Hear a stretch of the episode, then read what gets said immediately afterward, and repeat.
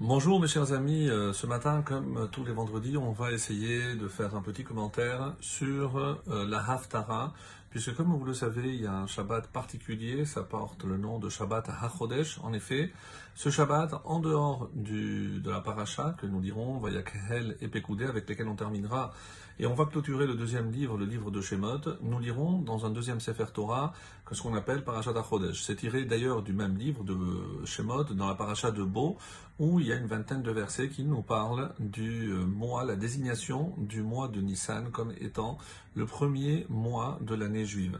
Et euh, que, quel est le contenu justement de ce, de ce passage? C'est d'abord la purification et ensuite la préparation pour ce qu'on appelle le Korban Pessar, le sacrifice de l'agneau pascal. Alors c'est une manière, on va dire, de se préparer aussi pour cette grande fête qui arrivera à grands pas, puisque le début de Nissan annonce déjà tous les préparatifs de la fête de Pessah.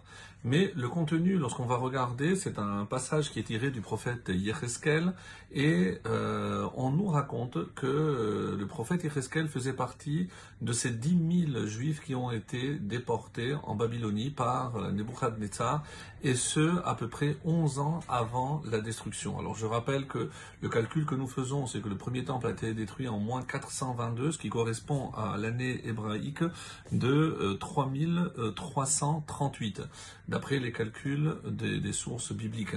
Donc en moins 433, le Nebuchadnezzar donc a emmené captif 10 000 juifs et c'était à l'époque du roi Yehonia, Melech Yehuda, le roi de Yehuda. Et parmi ces captifs, il y avait le prophète Yecheskel qui n'arrêtait d'invectiver le peuple juif même depuis la Babylonie pour euh, leur dire que la destruction du temple allait être imminente si jamais il ne faisait pas Teshuvah.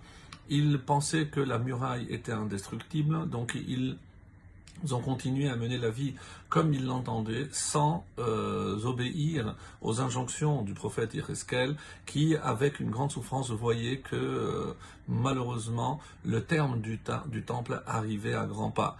En effet, un an avant, donc euh, en moins 423, Nebuchadnezzar va mettre le siège, le siège, comme vous le savez, le dit Tevet, et un an et demi après, le 9 av de l'an moins 422, le temple sera détruit.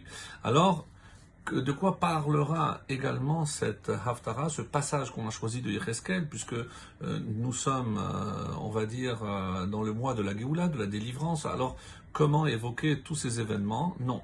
Alors Yecheskel, 11 ans après la destruction, va euh, prophétiser de la reconstruction du temple. Évidemment, on comprend bien qu'il va voir à quoi ressemblera le deuxième temple avec les mesures, et on comprend à ce moment-là très bien le lien avec la, paracha, puisque nous assistons avec Vayakel et Pekoudé à la reconstruction, à la construction plutôt, du Mishkan, ce temple du désert, et évidemment le lien est plus que visible.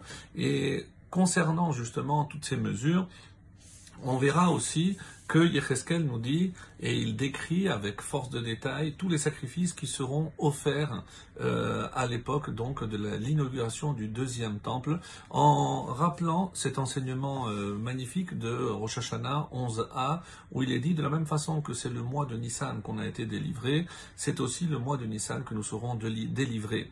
Alors, est-ce que la délivrance elle-même arrivera le mois de Nissan? Et on voit qu'en tout cas pour le deuxième temple, c'est l'inauguration qui a eu lieu comme pour le, Mishkan, le tabernacle dans le désert, qui a été fini bien avant, mais il a été inauguré le premier Nissan, et pendant 12 jours, chaque euh, chef de tribu a apporté ses sacrifices, donc c'est sa contribution. De la même façon ici, on lira donc tous les corbanotes, tous les sacrifices qui seront apportés pour les fêtes, pour Rosh Chodesh, pour, euh, pour, pour euh, Pessah, pour et on voit avec tous ces détails comment le Beth Amikdash, comment le temple va fonctionner. Donc c'est un message d'espoir parce que s'il avertit le, le, peuple de l'imminence de la destruction, il va maintenant consoler en décrivant justement l'apparence la, du deuxième temple. Alors pour nous, où le deuxième temple malheureusement a aussi été détruit, est-ce qu'il faut s'attendre à ce que la Géoula ait lieu en Nissan? Alors d'après la majorité, c'est un des commentaires que nous connaissons bien, le Radak nous dit Pas forcément. C'est pas forcément le mois de Nissan que nous serons délivrés. Et en effet, il dit que euh, Moshe Rabbeinu a commencé même sept jours avant Rosh Chodesh. Donc on voit bien que la délivrance a lieu avant Nissan. Et alors, qu'est-ce qu'il y aura à Nissan D'après ce qui a été le cas pour le deuxième temple, c'est l'inauguration du temple. Alors la question qui se pose, en tout cas nous concernant, quel sera le modèle? Comment sera notre délivrance? Quoi qu'il en soit, est-ce que ce sera l'inauguration du troisième temple? Est-ce que ce sera la délivrance? Une chose est certaine, grâce à ce passage que nous allons lire, ben, il est question de nous préparer, écouter non plus les prophètes parce qu'on ne les a plus, mais écouter nos sages, essayer d'améliorer notre comportement et Bezrat Hashem, nous euh, aurons le mérite d'être délivrés et d'assister à la reconstruction du troisième et définitif Amikdash. Shabbat Shalom à tous.